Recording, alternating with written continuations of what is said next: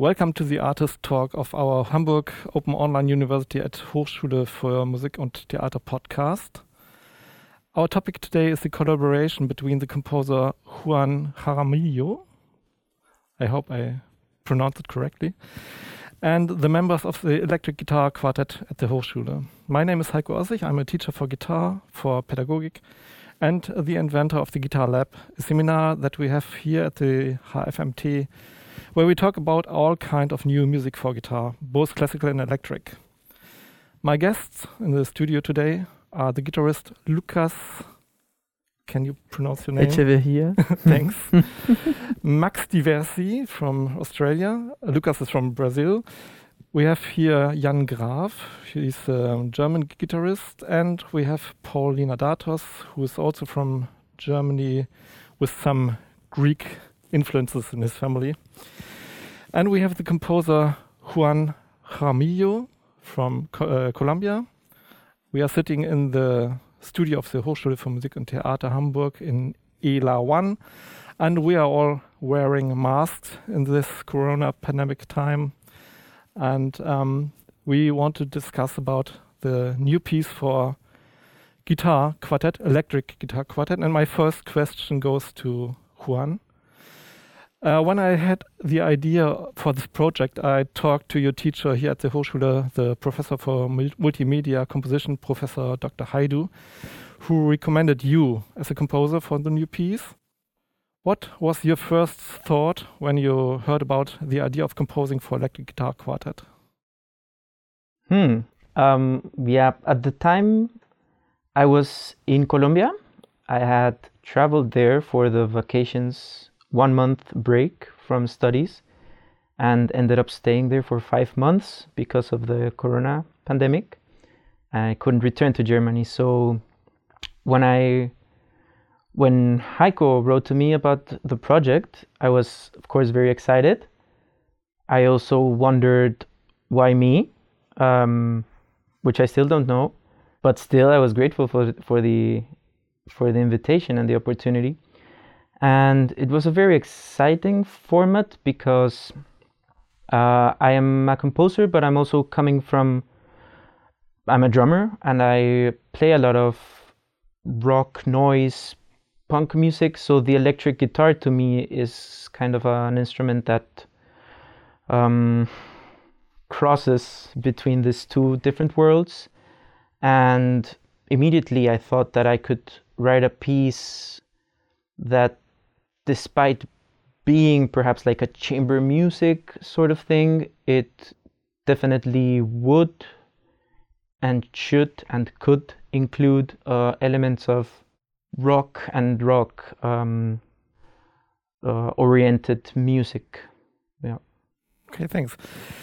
Um, our guitar quartet uh, consists of three jazz guitar students and one classical guitar student. Let's start with the classical guitarist, Jan.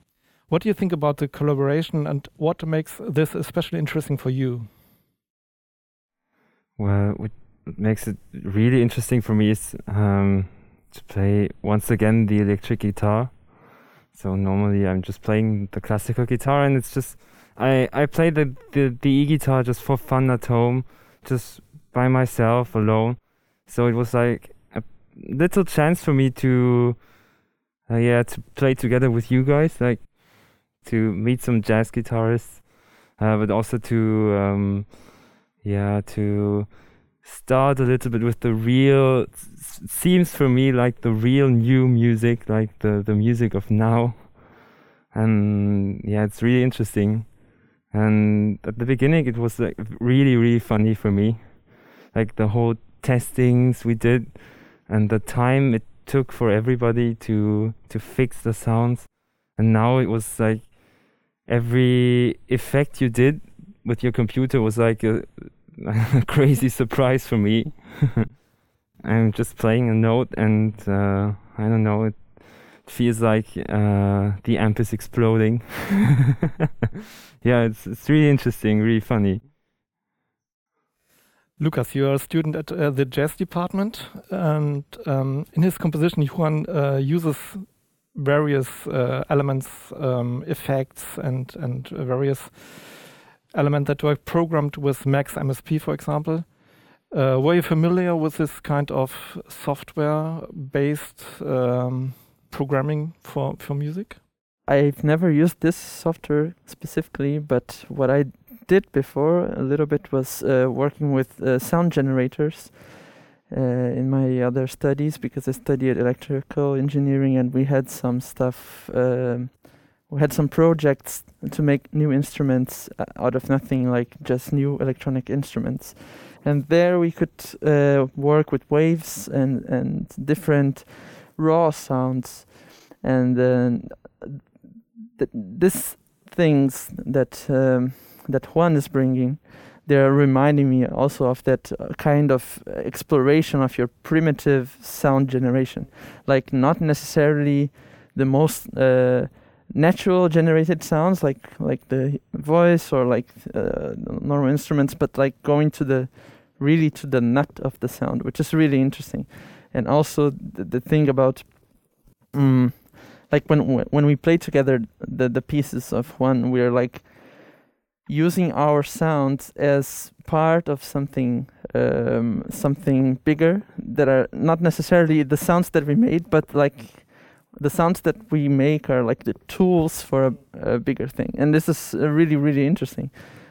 Uh, you feel like you're a part of a uh, how can you say you're contributing with with your with your core sound so to say and he is composing around your core sound. So it's really really really interesting. And uh, the developing it's been uh, also really surprising like from from the first time to to uh, a couple i would say two months ago or yeah. how long was that? Mm, two months two, ago? two and yeah for two months ago uh, until now like uh, we can see that it's really making more sense uh, like every time it's making more sense what we are doing with with the sounds and this it's been really really cool yeah.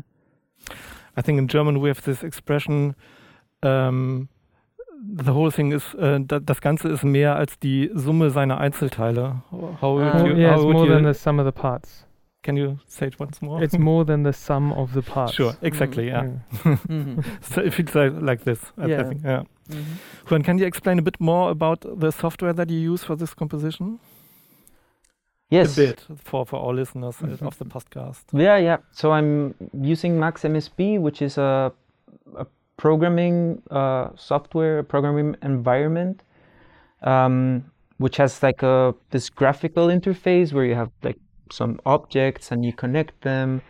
Um, so it's it's a it's a form of programming, but not uh, what people usually uh, think of when talking about programming, which is like text-based um, programming. Nevertheless, it's super super powerful and super interesting, and many people may know it also in relationship to the software Ableton Live, uh, because actually Ableton now also owns Cycling 74, which is the company that makes Max.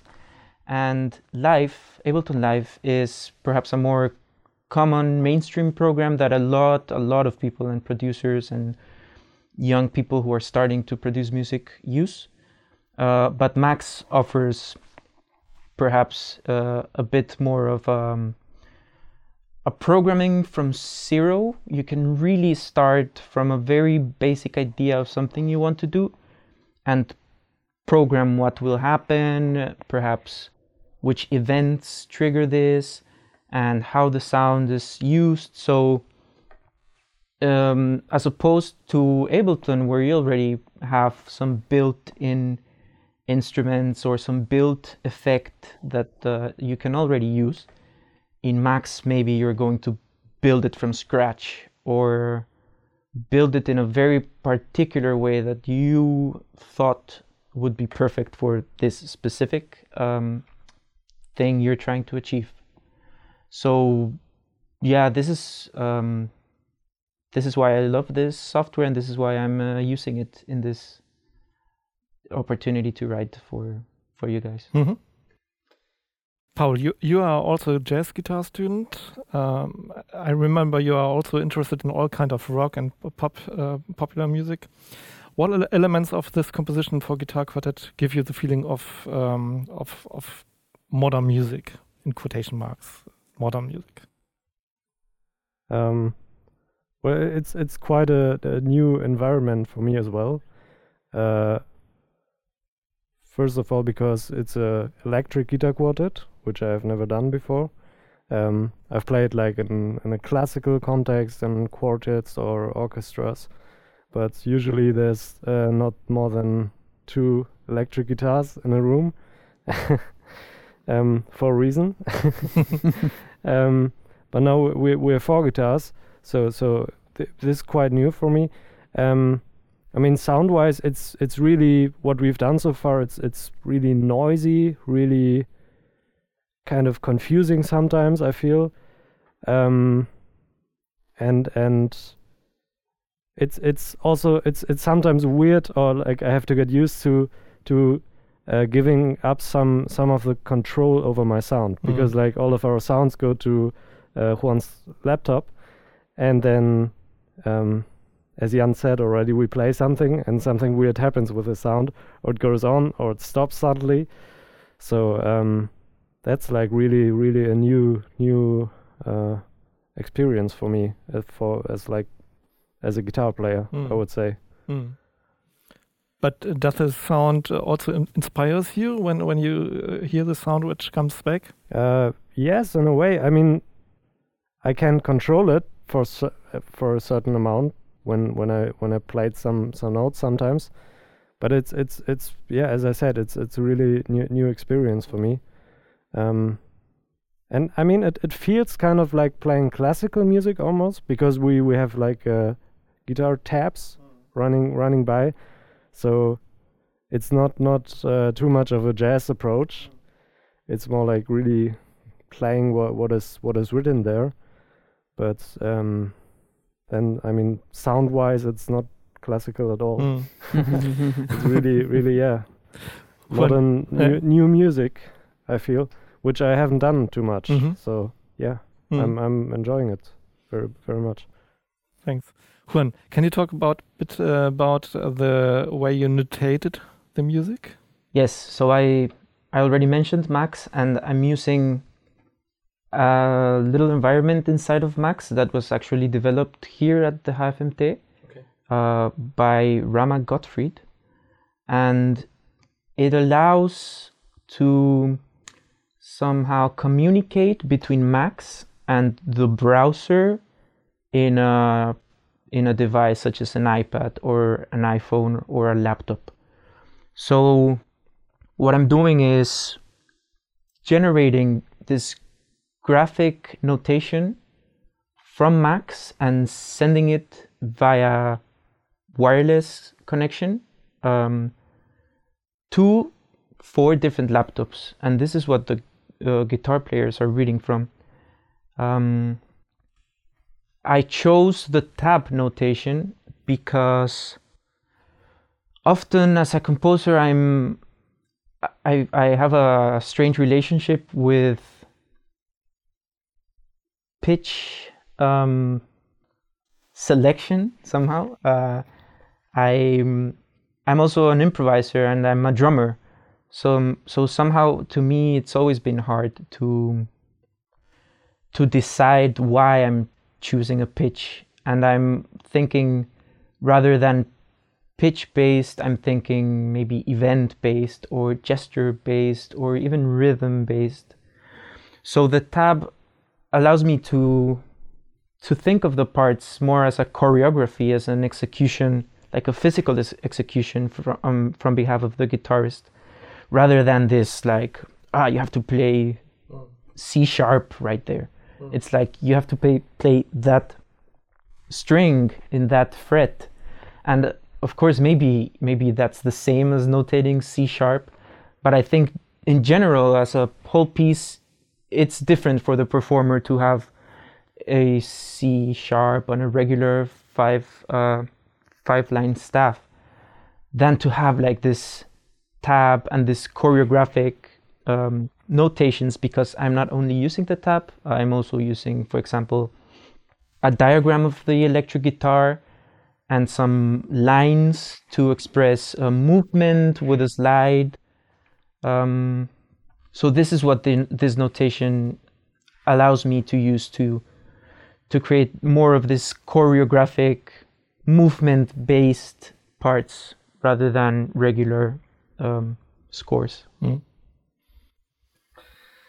Max is also studying at the jazz guitar department. Um, what was your first impression when we started rehearsing two and a half months ago?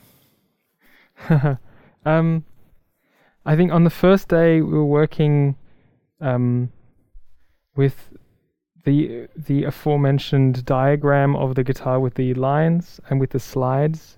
We were using um, uh, Juan rocked up with a whole bunch of like peanut um, uh, peanut cans. Peanut cans, yeah. and um, we were using them as slides.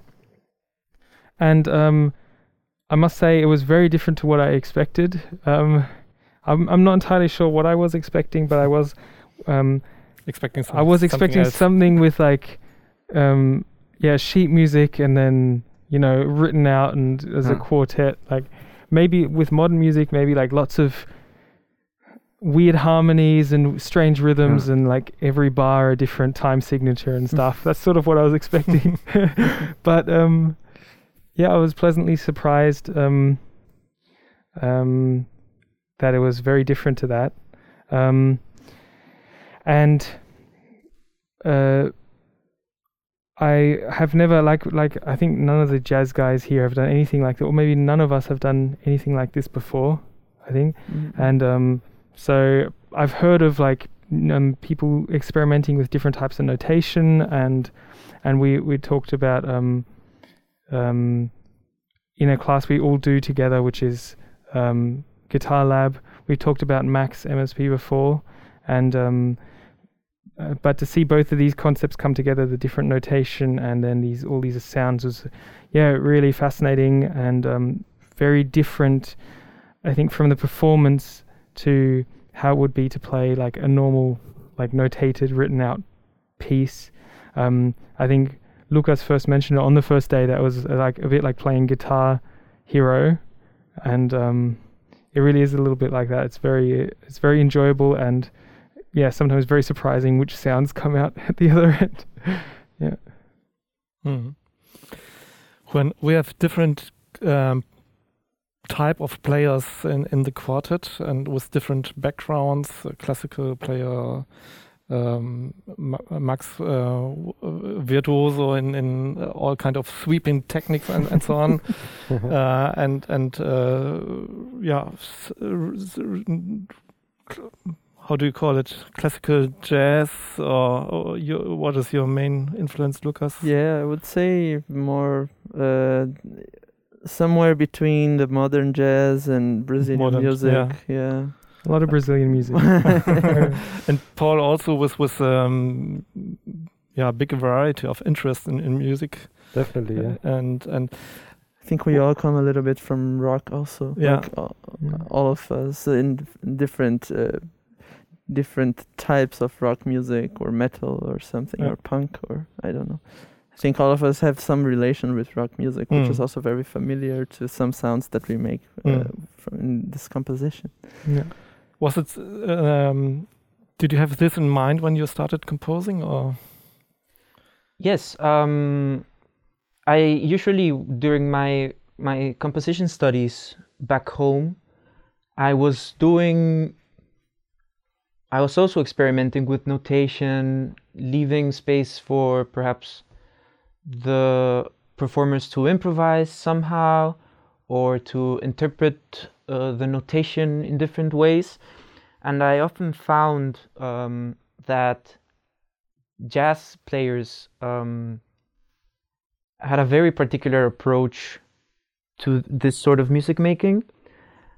I myself was as a uh, jazz student um, in my bachelor. Uh, I was a student of jazz drum set um, performance. Nevertheless, my teachers, who were great jazz players, were also um, a big part of the free improvisation scene in Bogota. And so I quickly drifted towards uh, improvised music and so my approach was also to somehow include this mindset into the music that I made and also to work with performers who perhaps also thought this way about music. And I found that jazz musicians have this sort of um, mid um, midpoint, interesting midpoint between being very virtuoso instrumentalists, but also very open to like new situations and uh, improvising. Um, so yeah, that for one. And Jan is the only one of uh, you four who didn't, who is not a jazz student, but I know he's also coming from, like Lucas was saying, like a more rocky background as well. So I think it is the case that in this um, in this group of musicians, all of us, including myself, um, we're in this kind of Musikhochschule mm. thing environment, but we're also um, coming from maybe a more free, uh, punky idea of music making, and this is something that I really wanted to work with in the piece, not only because the performers are this way and I am this way, and but I also want the the music to somehow sound like that. Mm. Paul, you mentioned before that you uh, usually play in ensembles where there are only two guitarists uh, maximum. Maximum, yeah. and now we you are in a guitar quartet. Um, what do you think? What are the advantages of, of a guitar quartet for for you when you are playing here in this ensemble? Um, or what can be the advantages of? Yeah, I think the guitar. I mean, as we we all know, is is a very versatile instrument, so it can can uh, fit in into many different uh, roles, and uh, I mean, for one reason is is because we have li- like a pretty big spectrum, like from from we can play fairly low tones up to really high high notes. So um, that's a limitation that other instruments have, maybe, which I think the guitar guitar is pretty pretty, yeah, looks pretty good. Um, and and especially with with uh, electric guitar, um, there's like countless ways of mani- manipulating your sound playing like differently with your right hand like picking in in different ways or strumming or yeah so there's like a whole bunch of techniques and and uh, ways of using pedals and amps and effects and, and all that that stuff.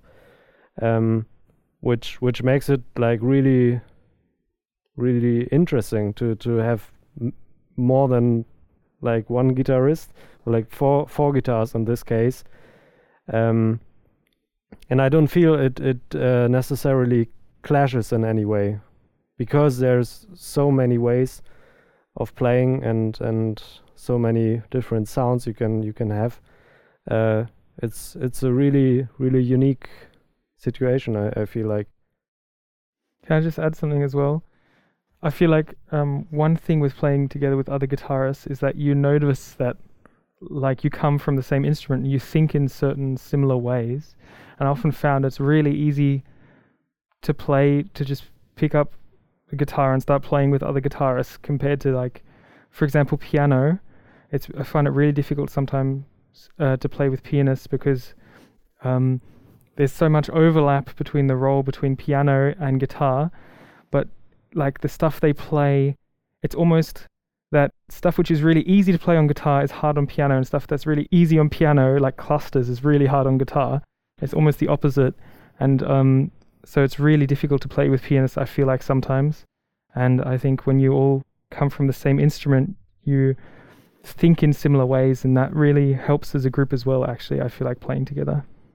Also, also, I think we are uh, as guitar players we are used to um, to to playing different roles in an ensemble because sometimes I mean uh, a lot of times uh, as a guitar you you're more like uh, comping and playing playing background and depending on what what other instruments uh, you're playing with. Um, sometimes like playing more rhythmic stuff, sometimes just laying some some uh, sound carpets. Mm. Uh, or sometimes, uh, of course, uh, you're the, the lead player or playing a solo, and, and so I think that's why why guitarists are maybe more used to to uh, fitting in, in different situations than maybe other instruments. Mm. I wanted to add also something. I think what makes also uh, really enjoyable sometimes and and uh, uh, not overwhelming also the fact that we are following some some routine that is being made to us. And it's this is also really interesting like when i'm playing and i only see my my screen which is uh, which is being popped by by many notes and and many ideas.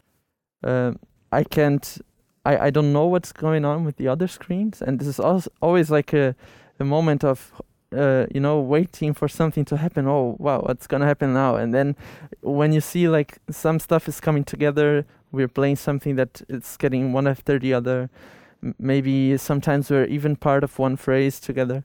And this is also a really interesting thing uh, about this setting and about this idea because we are four guitarists playing uh, virtually at the same time, but not necessarily at the same time always.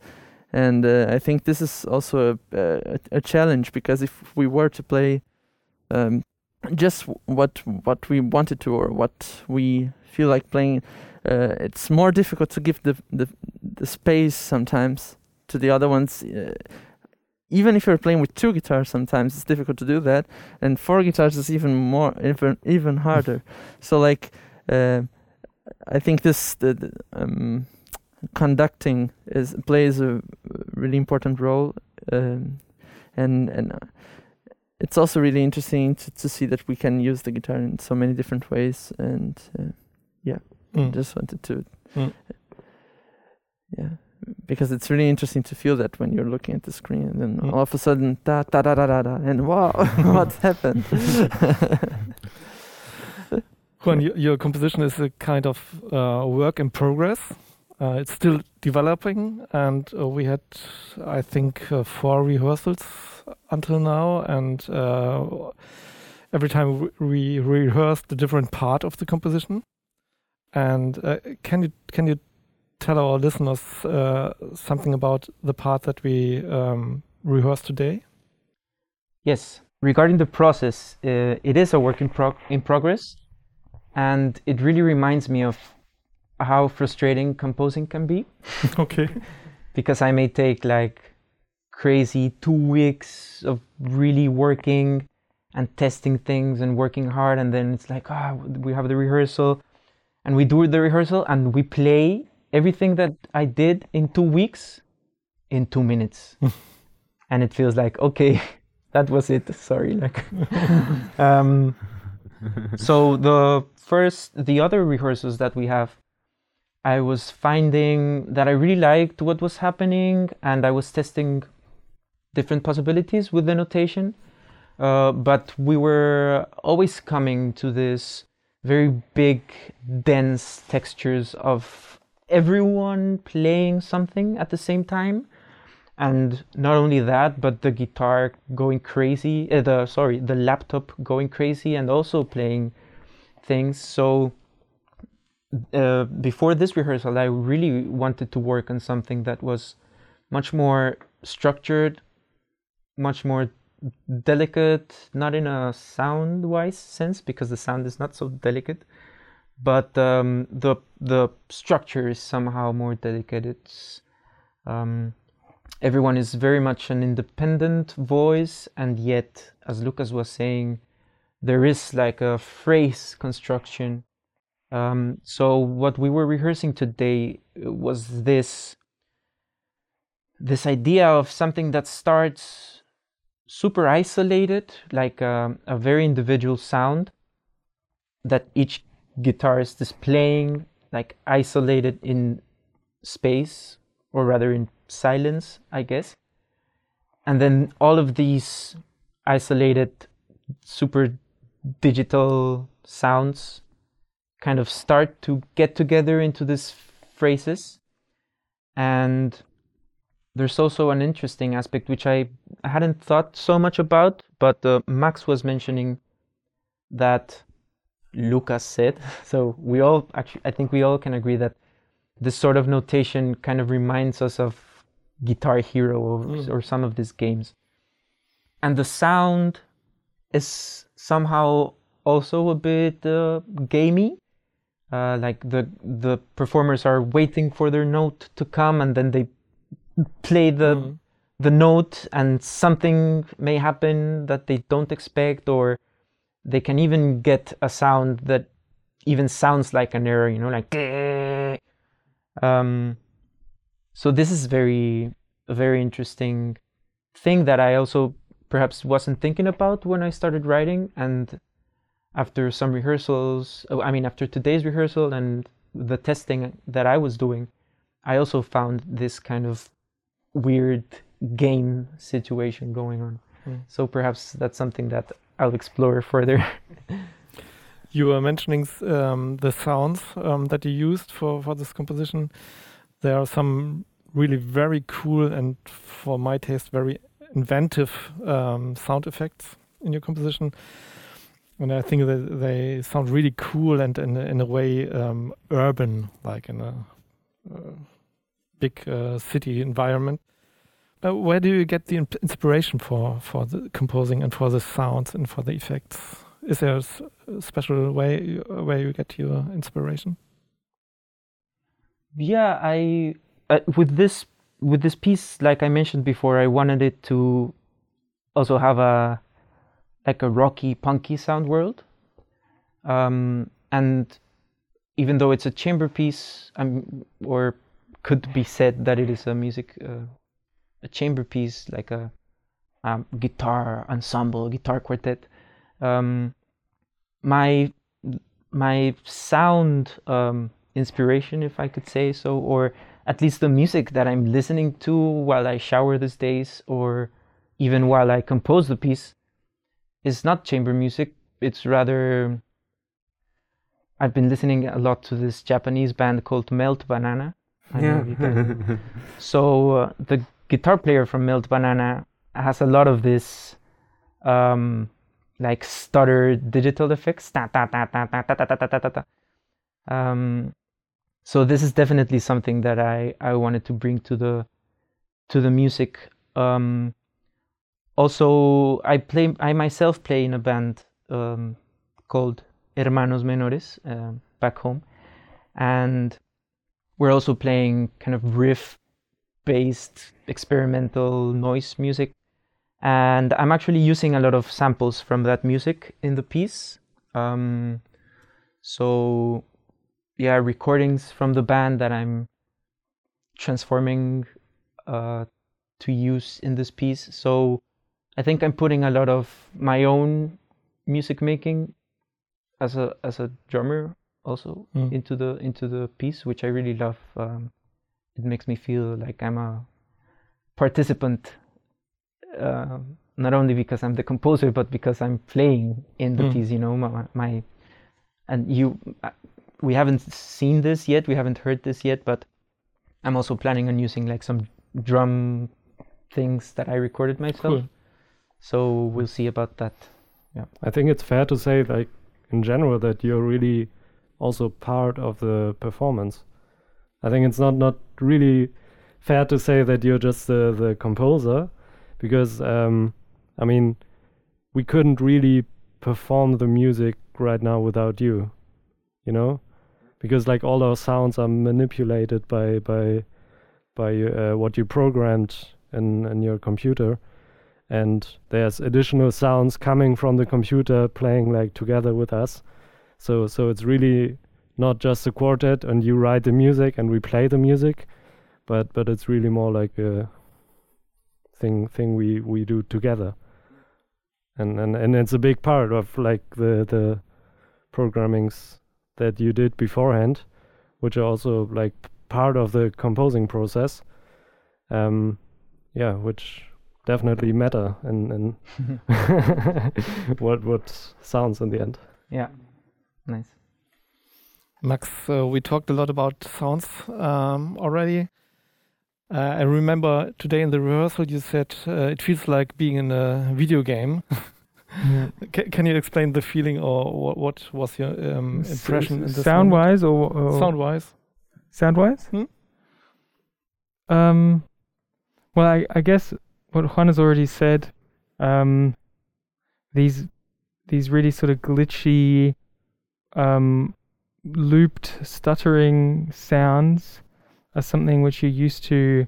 Um, perhaps if um, you know, I mean, I, I'm not that old, but I'm old enough to remember playing on CDs, and and um, you know, there's nothing more annoying than having a scratched CD and then having to like reload a game in your PlayStation 2 like three times and clean the CD and then if it's not working, put it back in. Um, and these sort of sounds are sort of things which um, came out in the games. But I think it's the whole. It's not just the sound; it was also the, you know, the method of um, delivery of of of um, reading sort of this scrolling notation going past, which was also a big part of the um, the feeling that it um, it's it's it's like a game. But I think yeah, the, um, that'd be definitely an interesting direction to go into is exploring this this this sort of game component um, a little bit more. And I think um, obviously when you're um, we're dealing a lot with like electronics and, and, and technology, and um, I think a lot of people, not everybody, I think a lot of people who are interested in technology are sort of more interested in the gaming part of it because that's a big part of what we use technology for mm. nowadays. So um, there, I think there is quite a large overlap in the in those sort of subcultures, I would say. Mm. But yeah. One last question. Did you already think about a title for the piece? Oh, the big question. Um, titles are usually the last thing okay. I do with a piece. Um, and it's usually because I finished it and I need to present it uh, and I need a title. So I usually grab books or articles and I just look through them quickly and try to find something that sort of makes sense with some aspect of the piece. Um, and I like long titles. I like uh, long titles that are part of a text. Um, and I like that it can be confusing somehow.